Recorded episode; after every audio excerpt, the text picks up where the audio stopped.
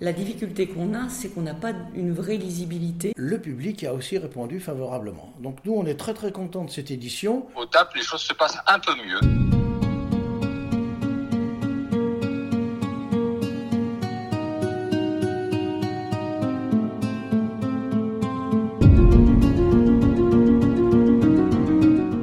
Les salles de spectacle ont rouvert leurs portes depuis la rentrée. Mais le public n'est pas toujours au rendez-vous.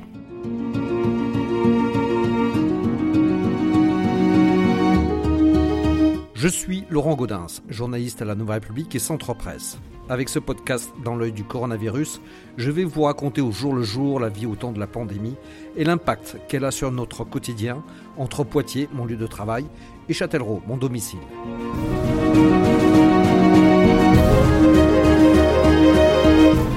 Avec la fin des jauges et la possibilité, selon les organisateurs, de quitter le masque pendant le spectacle, les salles de la Vienne renouent avec une pratique presque normale de leur activité. Mais pour autant, le public, sans doute échaudé par les nombreux reports de la saison précédente, ne répond pas toujours à l'appel. Pour quelles raisons Est-ce juste de bonnes habitudes qui peinent à reprendre? Le rebond de l'épidémie menace-t-il encore une fois l'avenir des lieux culturels? C'est à toutes ces questions que va tenter de répondre ce nouvel épisode de notre podcast Dans l'œil du coronavirus qui commence à Châtellerault, du côté de la salle de l'Angelarde, qui a revibré il y a peu lors du festival Jazzelro. Donc j'arrive derrière la salle de l'Angelarde, et à côté du nouveau théâtre, où se trouvent les bureaux des 3T, donc euh, l'organisme qui gère la saison culturelle de la ville de Châtellerault. Et je vais rencontrer Catherine Dété, sa directrice.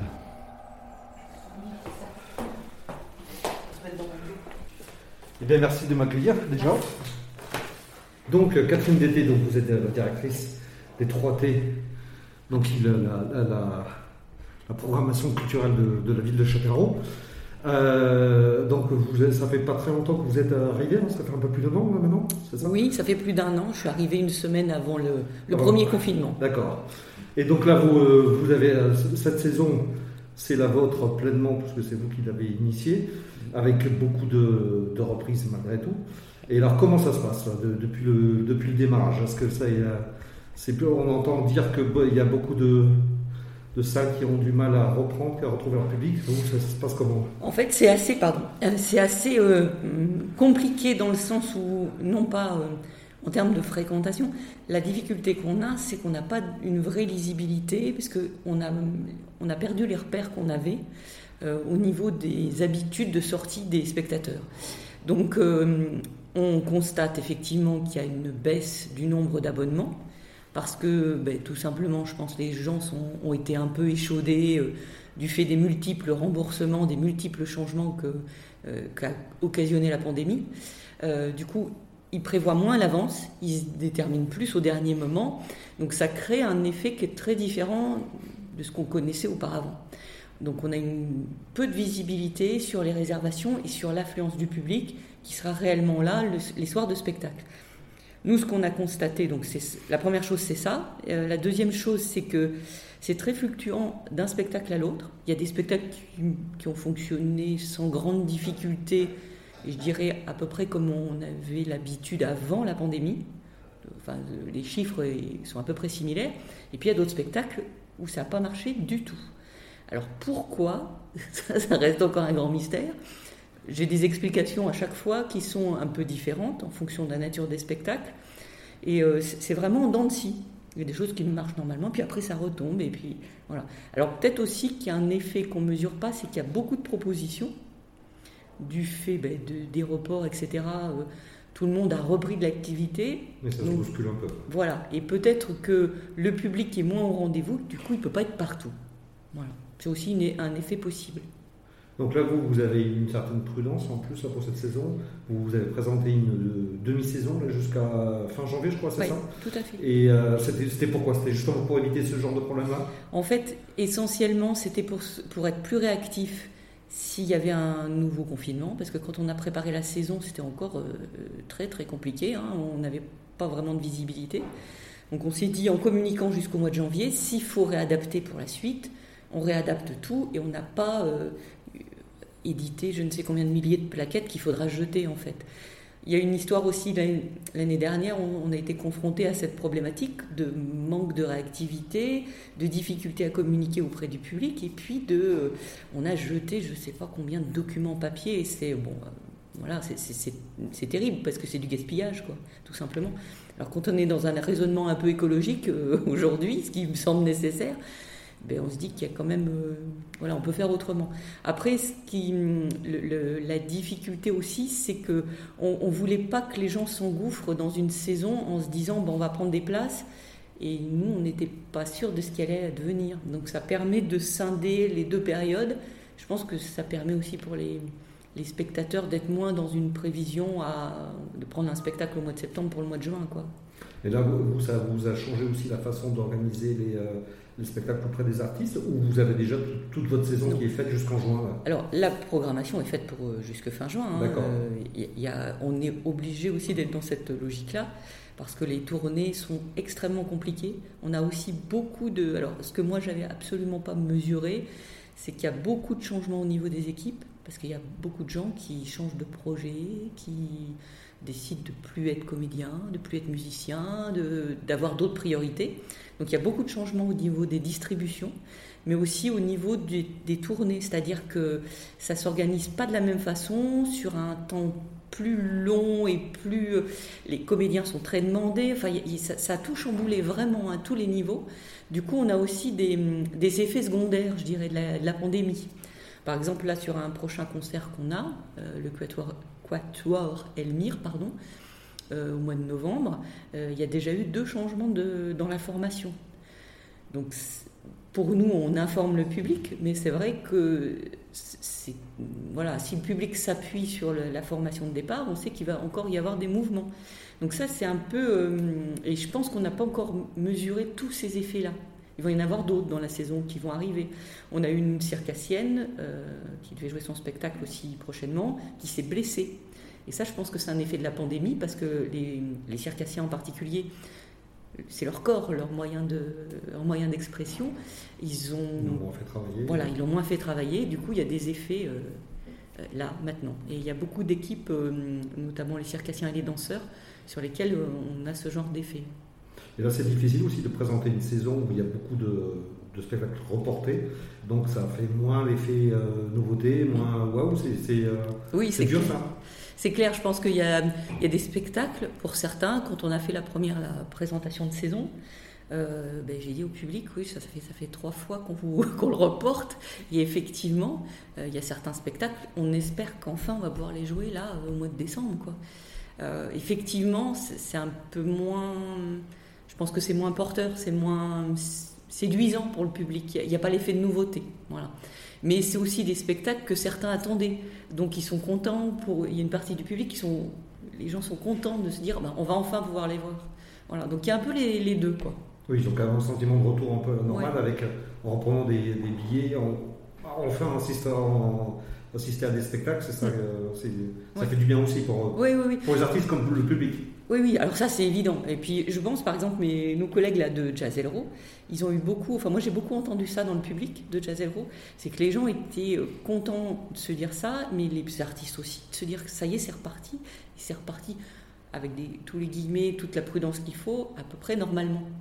C'est-à-dire qu'on peut enfin renouer avec des vraies habitudes de spectateurs l'histoire de jauge, euh, où on avait, quand on avait les séparations entre les gens là d'un mètre, ça faisait des, salles qui étaient complètement euh, voilà, distendues. C'était bizarre aussi hein, pour le, les, musiciens, les comédiens qui étaient sur les plateaux.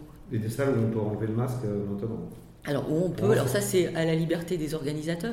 Je ne sais pas si ça va être maintenu parce que je me dis moi qu'il y a quand même une prudence qui est peut-être bienvenue de garder encore le masque quelques mois, c'est pas forcément ce qu'il y a de plus. Euh, vous permettez pour, pour tous les spectacles Alors, jusqu'à présent, non. jusqu'à présent, on a demandé aux spectateurs de, le de garder le masque. Je pense qu'on va, au moins jusqu'à la fin de l'année, on va être dans cette logique-là, je pense.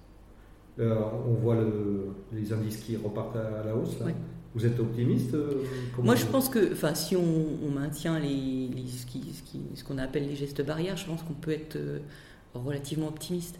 Mais je me dis, il faut pas aller trop vite, par contre. C'est peut-être le défaut qu'on a tous, c'est d'être trop optimiste en se disant, c'est fini, quoi. Voilà.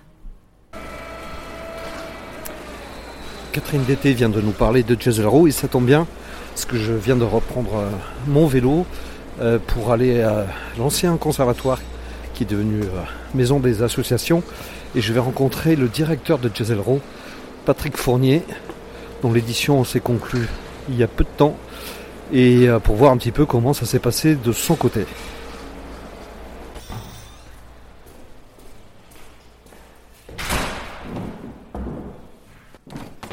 Monsieur Patrick Fournier. Tu vas bien? Bonjour. Ta forme? Ouais, et toi? Bah écoute, euh, no problème. Donc, l'édition de Jazzelro a enfin eu lieu. C'était un peu inespéré. Alors, comment ça s'est passé finalement? Eh bien, ça s'est très très bien passé. C'est-à-dire qu'on avait, on nourrissait de nombreuses inquiétudes. Hein, euh, euh, quand on voyait un petit peu la situation Covid, alors tant sur le plan de la fréquentation que sur l'aspect financier. Hein. Euh, certes la billetterie, mais aussi le mécénat qui est très important. Les, partenaires institutionnels, pas de souci, l'aide était, était là pour 2021. Et puis en fait, ça s'est très très bien passé. Les mécènes ont répondu en nombre, sont venus, et ce qui est très important, avec leurs clients, alors que l'année passée, ils avaient donné de l'argent, certes, mais les clients au même titre que le public, ne bougeait pas. Et là, ils sont venus en nombre. Euh, et le public a aussi répondu favorablement. Donc nous, on est très très contents de cette édition. On nourrissait des inquiétudes parce que 15 jours, 3 semaines avant, la billetterie stagnait. Alors il y a eu un premier, un premier rush, si je puis dire, hein, quand on a commencé euh, à, dévoiler la, programmation. Alors là, c'est parti très vite. Et puis après, il y a eu le grand, le grand vide, le grand calme. Et puis, dans les 15 derniers jours, eh bien, ça s'est relancé. Alors, c'était un peu à l'image de ce que l'on m'avait euh, dit euh, au téléphone. Les agents me disaient ça fonctionne un peu comme ça, beaucoup au dernier moment. Donc, nous, ça s'est vraiment, vraiment bien passé, au-delà de ce que l'on espérait. Et donc le public, comment il a, il a réagi Il était heureux Est-ce que c'était ah. avec, avec, masque ou sans, là, du coup là, Alors, on, a, on, a, on avait la possibilité de le faire totalement sans masque. Mais on a pris une mesure transitoire qui était de dire on rentre dans le complexe de l'Angelarde, on porte le masque, on arrive à sa place, libre à chacun de retirer le masque s'il le souhaite. Je crois que beaucoup de gens ont retiré le masque, euh, c'était plus, plus festif, on était plus dans, dans, dans, dans, le concert, plus dans, dans ce côté vraiment euh, euh, ouais, festif de, quand on voyait ce qui se passait sur la scène. Quoi. Mm, mm. On était vraiment en lien on n'avait plus de barrières. Donc tout le monde a retrouvé un peu cet esprit de, fête là grâce à ça. Oui, oui, oui. Euh, sur certaines soirées, bien sûr, puisque la musique s'y prêtait. On pense à Flavia Coelho, on pense à la soirée de San Severino, même nos jazz. Bon, le, premier mardi avec Stacy Kent, c'était beaucoup plus euh, soft, euh, balade. on se retrouvait un petit peu dans un petit cocon sonore, scénique. Donc voilà, on était plus à l'écoute. Mais pour le reste, c'était la fête. D'ailleurs, les gens se levaient. Euh, à un moment donné, les mesures euh, Covid, euh, bon, fallait un peu fermer les yeux. Hein. Donc l'autre difficulté, c'est aussi parce que le, notamment sur un festival comme ça de jazz, il y a beaucoup de, tournées qui mondiales d'Américains notamment. là, comment tu anticipes justement la prochaine édition, donc qui aura lieu au mois de juin l'an prochain. Euh, justement, comment ça se prépare ça avec euh, Alors, à l'heure actuelle, c'est toute la difficulté de préparer. Parce que les tournées, notamment pour les Américains, se font en tournée européenne. C'est-à-dire que chaque structure, euh, on va dire à Londres, à Moscou ou autre, a des visées sur un artiste et le tourneur américain, via son tourneur français, organise une tournée. Or, comme à l'heure actuelle, la situation Covid fait que chaque pays a un peu sa règle, c'est très compliqué pour commencer à monter les tournées. Va falloir attendre le mois de décembre, janvier, ça va être, je le pense, assez tardif cette année. Mais avec bon espoir quand même. Hein. ah oui, moi je, je, fonde des espoirs. J'ai déjà commencé à poser quelques jalons et envoyer des limiers, si je puis dire, pour essayer de décrocher deux, trois pointures aux États-Unis ou en Angleterre, que j'aimerais bien faire venir. Je pense à Jamie Cullum, je pense euh, euh, peut-être au bassiste euh, Marcus Miller, je, pense à, Stanley Clark, enfin voilà, des noms intéressants qui feraient grandir encore un peu le festival 2022. voilà, on est à l'heure actuelle dans cette dynamique parce que ça s'est bien passé. Donc euh, voilà, on ne laisse pas retomber la pression. On va aussitôt euh, se retourner vers les mécènes, hein, principalement parce que la vraie assurance, elle est là. Les institutionnels, pas de souci. Mais les mécènes, il faut maintenant les solliciter pour dire Ok, est-ce que vous nous suivez Est-ce que vous serez là Est-ce que vous avez des copains Des fois qui ne voudraient pas venir dans le cercle euh, Jazz pour pouvoir assurer le coup sur des grosses pointures en 2022. Puis là, avec un festival qui retrouvera euh, Alors, festival. Euh, voilà, on retrouvera ce que l'on faisait traditionnellement, c'est-à-dire la scène découverte euh, à partir de 19h, la communauté d'agglo, les concerts dans les comités d'entreprise, enfin c'est ce aujourd'hui, s'ils le souhaitent, parce qu'avec deux ans où il ne s'est rien passé, où il y a encore quelques soucis dans les entreprises, c'est peut-être un lieu qui n'est pas encore tout à fait facilement pénétrable. Bon, je vais pas beaucoup plus loin. Je descends un tout petit peu pour arriver à la salle de la Topane. C'est là que se donnent les représentations du théâtre populaire de Châtellerault et qui a repris son travail, ses représentations de la pièce de Carlo Goldoni, Les Rustres, qui avait été, qui avait été de commencer euh, par les, euh, les différents confinements. Et là, je vais rencontrer son directeur, Jean-Pierre Dufour-Bazin. Donc euh, là, on est dans, la salle de la Topane où vous avez enfin repris vos, représentations. Ça a fait du bien euh, ça fait énormément de bien, hein, surtout après un an et demi euh, d'absence, quoi, et d'impossibilité à la fois de répéter et à la fois de jouer. Hein. comment, vous, comment vous avez pu faire justement avec cette, impossibilité-là Vous avez continué à répéter malgré tout Non, non, non, c'était c'était pas possible pour nous. Hein. On a juste eu une période euh, inespérée qui était au mois d'octobre dernier, euh, où là on a pu reprendre les répétitions, mais euh, donc pour rien, pour rien, puisque de toute façon un spectacle, le spectacle qui est en cours de diffusion, donc les Rustres de Goldeny, avait été monté et commencé à être diffusé dès le mois de février 2020. Donc euh, ce spectacle-là n'avait été diffusé que deux fois. Ah oui, vous avez pu le monter. Ce qui restait, ce qui restait fragile malgré tout, encore deux, deux représentations. Le spectacle mérite d'être un petit peu plus rodé, quoi, pour être voilà. Et donc immédiatement arrêt arrêt des répétitions, arrêt des, contacts, etc. Tout ça. Donc, euh, on a laissé les choses en jachère pendant euh, six mois. On a tenté de reprendre les répétitions donc au mois d'octobre, et puis à nouveau, on est replongé euh, dans, dans des impossibilités, et donc on a pu reprendre les répétitions qu'au mois de septembre dernier. Et donc là, le travail était quand même assez assez important pour arriver à remonter véritablement ce spectacle. Ce que l'on a fait, puisque de toute façon, depuis le mois d'octobre, maintenant, euh, on diffuse à nouveau ce spectacle. Et ce spectacle sera diffusé pendant toute la saison 2021-2022 jusqu'au mois d'avril prochain. D'accord. Et donc là, euh, comment ça se fait ce retour sur scène? Alors, il y a le, le public est au rendez-vous? Alors, le public, sur les deux premières représentations, puisque c'est ce que nous avons fait jusqu'ici, était encore un peu clairsemé, mais enfin, malgré tout, était suffisant. Hein.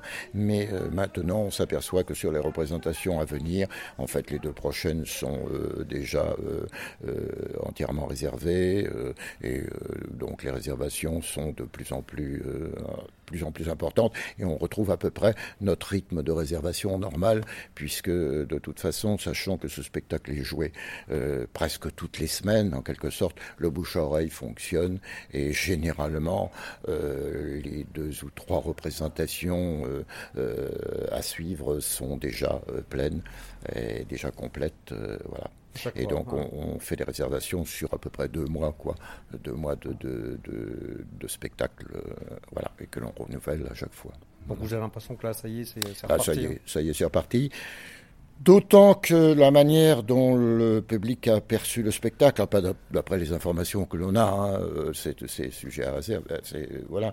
Mais euh, malgré tout, c'est un spectacle qui est un spectacle familial, qui est un spectacle qui est une comédie, une comédie en costume, etc., qui est assez flatteur, quoi, voilà, et très grand public. Et malgré tout, je pense que c'est assez bien perçu par Ça fait un peu oublier la morosité ambiante. Et ça fait oublier la morosité ambiante. Je, je, je, il me semble, il me semble. Et puis nous avons quand même une belle équipe, puisqu'il y a une dizaine de comédiens sur scène, il y a quatre musiciens, puisque le spectacle est accompagné euh, euh, sur les moments, changement de décor, etc., par une équipe de musiciens euh, in, in, in vivo, voilà, en live.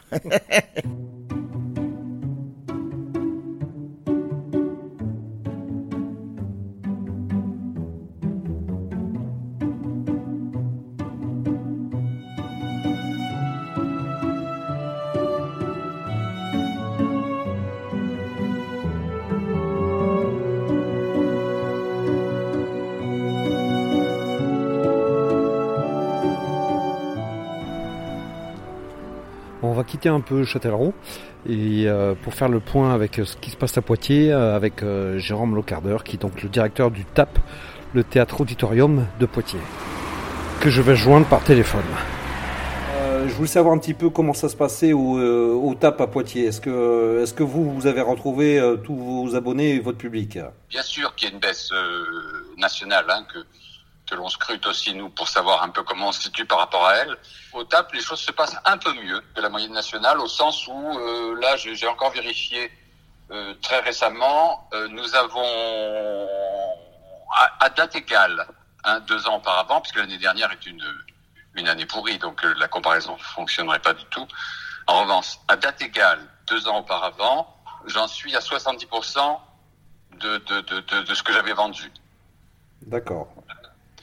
70%, c'est très significatif quand même. C'est-à-dire que, que, le rebond, le rebond est, est, est, confirmé, vraiment. Le retour, alors un rebond n'est qu'un rebond. Néanmoins, il, il, est, il, est, il est vraiment important par rapport à l'année dernière, justement, où on était en plein marasme. Et est-ce que vous avez dû faire, vous, des adaptations par rapport justement euh... On les a faites depuis longtemps, comme, euh, comme, comme, tous, comme la majorité des théâtres de France et de Navarre. On a, on a cassé les systèmes d'abonnement euh, qui obligent les gens à penser des mois à l'avance. Et ça, ils sont de plus en plus réticents à le faire et on les comprend. Pour certains d'entre eux, on a annulé trois fois leur billet, alors ils ont remboursé trois fois, donc ça n'a aucun sens, vous voyez. C'est ça. Mais alors du coup, vous avez fait que, comment là? Vous vous êtes adapté comment non, Si vous regardez notre brochure, on, on, a créé une carte qui donne une réduction sur l'ensemble des, des spectacles de la saison, mais qui fonctionne pas comme un abonnement, qui est une carte pas chère. Et une fois que vous l'avez dans la poche, euh, quand, quand, vous réservez euh, n'importe quand dans l'année, elle, vous crée un, un tarif spécial. Donc, elle s'appelle TAP, euh, carte TAP ou TAP Plus, parce qu'elle est un peu plus chère et qu'elle vous donne plus de réduction. Voilà. Donc, c'est un système simple, mais que les gens ont plébiscité pour sa simplicité, justement. Car, on fait encore une fois, on se met bien à leur place. Pourquoi, aujourd'hui, réserverions-nous en septembre des spectacles pour janvier, février, mars, avril, mai, juin, vous voyez, de l'année suivante, mmh. dans l'incertitude qui, qui est la nôtre les années précédentes, je savais en septembre, globalement, comment allait se comporter toute la saison. Et je vendais 80% de billets. Là, je suis dans une situation inverse où, du coup, il y a une, une, une, une donnée d'incertitude, d'imprévisibilité qu'il faut prendre en compte et dont je, dont j'avertis mon équipe d'ailleurs. Les applications sont différentes selon les salles et les, les organisateurs. Euh, vous faites quoi, vous, du, du, du masque? Vous, les, vous incitez à le porter ou, ou on peut l'enlever? Alors, on, applique la, la, règle nationale. On, il faut montrer patte blanche. Quel que soit, il faut montrer un passe sanitaire valide, quel qu'en soit, quel qu'en soit la, euh, la façon. Passe sanitaire valide, a le droit de rentrer dans la maison et ensuite se comporte comme il le souhaite. D'accord, donc ils peuvent enlever les masques s'ils veulent, hein c'est ça Oui. En revanche, mon équipe, elle, souhaite le conserver dans toutes les, les circulations donc a fortiori avec le public, mais on le conserve aussi dans les circulations entre nous. Donc nous, on affiche ostensiblement, enfin ostensiblement, on affiche que l'équipe conserve son masque tout le temps. Pour moi, il y a deux choses qui sont qui sont qui sont complètement enfin, nouvelles, oui, qui sont nouvelles dans, dans, dans la gestion de, de, de, nos réservations. D'une part, c'est cette imprévisibilité qu'on est en train de comment dire de d'intégrer. Il y a une seconde chose qui est plus inquiétante, c'est une part, alors certes c'est une frange, mais c'est une frange qui me qui m'importe, ce sont des gens qui ont encore le temps, qui ont encore la santé, qui ont encore l'argent, qui ont encore la, le, le, goût pour la culture, et dont ces deux ans de, un an et demi de, de, de, d'écart euh, ont fonctionné comme une fracture. Oui. Et, et, qui ne sont pas tout à fait capables de dire pourquoi, mais ils viennent plus. D'accord. Et que vous avez, euh, que vous avez le sentiment d'avoir perdu là. Je pense qu'il y a une partie de ces gens, vous voyez, typique le, le, le, le par exemple, j'ai des exemples en tête qui sont de, de, de, de, très jeunes retraités qui sont allés toute leur vie au spectacle, qui adorent ça, qui n'ont pas de problème d'argent et de temps, qui sont dans le coin. Et je vérifie, ce, vous voyez, ce, ce, que cette tranche de population-là qui était un peu acquise à, à, à, tout notre travail, en fait, il y a quelque chose de cassé dans cette pratique euh, sociale qui, qui était complètement inscrite dans leur, dans, voyez, dans leur, euh, dans leurs habitudes. Et ils savent même pas, ils savent même pas dire pourquoi ils y vont plus parce qu'a priori ça les intéresse encore. Donc on, tout ça pour dire qu'on n'a pas totalement, pour être honnête, on n'a pas encore totalement toutes les réponses à la question qu'est-ce qui a changé, qu'est-ce qui va changer. Je pense qu'il y a encore une frange de gens dont on ne sait pas comment comment ils réagiront à terme. Pour avoir une vue un peu plus générale du monde de la culture à l'heure euh, actuelle, je vais appeler euh, mon collègue Laurent Favreuil, qui est spécialiste de la culture à la Nouvelle République et Centre Presse, et qui a donc un avis sur la question. Allô? Oui, allô, allô. Ouais, donc c'était un peu pour faire le point justement sur la reprise de la culture dans le département, puisque maintenant effectivement tous les, toutes les salles et tous les, organisateurs de spectacles ont pu reprendre de l'activité. Mais apparemment, euh, ça semble un peu difficile dans certains endroits. Tu confirmes cette impression-là? C'est un peu difficile? Euh, Oui, effectivement. Euh, je pense qu'il y a plusieurs phénomènes. Il y a le fait qu'une partie des spectateurs euh, rechignent encore un peu à mettre les pieds dans les salles de spectacle euh, notamment dans la mesure où quand on présente le poste sanitaire, euh, la plupart des salles euh, autorisent le non-port du masque. Alors, elles, conseillent de le garder, mais elles autorisent de ne pas le porter. Du coup, je pense qu'il y a une partie de, des spectateurs qui sont pas très à l'aise avec ça. et puis, le, facteur principal, je pense, c'est aussi le fait que les saisons culturelles cette année dans le département de Vienne sont plus denses que les années précédentes, simplement par le phénomène des reports, des annulations qui ont pu avoir lieu euh, des spectacles ont été reportés. Donc les saisons qui d'habitude commencent plutôt en octobre, dès le mois de septembre, il y a eu beaucoup de propositions de spectacles, de concerts, de théâtre, de festivals. Euh, et sans doute que la saison se terminera aussi un peu plus tard. Euh, donc beaucoup plus, enfin, plus d'offres en tout cas que, d'habitude, mais avec ben, un, un, temps disponible du côté des spectateurs qui n'est pas extensible indéfiniment, et aussi un, portefeuille et euh, des capacités financières qui ne sont pas non plus euh, euh, extensibles. Donc, mécaniquement, la jauge des spectacles est plus basse que, d'habitude. Et ça touche à peu près tous les, tous les, toutes les catégories de, de, spectacles ou il y en a plus certains qui sont davantage touchés ou, ou pas? Sans doute que pour les, les concerts, notamment une musique actuelle qui concerne un public un peu plus jeune, euh, la fraction qui est vaccinée, c'est-à-dire les, 12 et plus, euh, ils vont assez facilement, euh, peut-être que sur d'autres, sur le théâtre notamment un peu plus classique, peut-être un peu plus avec un, public un peu plus âgé, un peu plus de frilosité, mais ça faudrait.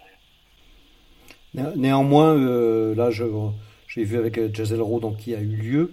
Euh, tous les événements euh, qui, se tiennent habituellement vont pouvoir se dérouler cette année, sauf, sauf effectivement épidémie qui, regagnerait du terrain.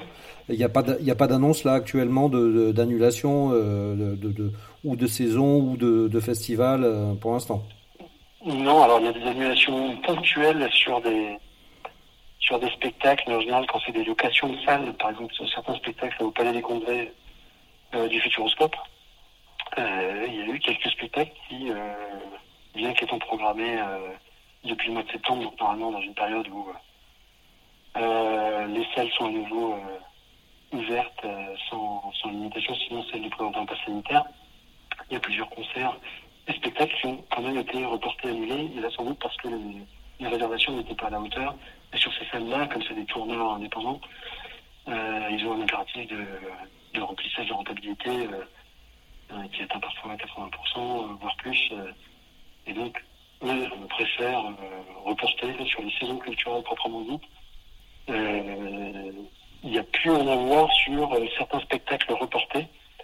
et que finalement, les artistes, quand c'était sur des tournées complètes, et que certaines dates ont été annulées, ils ont préféré annuler l'ensemble de leurs tournées un peu tardivement, alors que le report été programmé.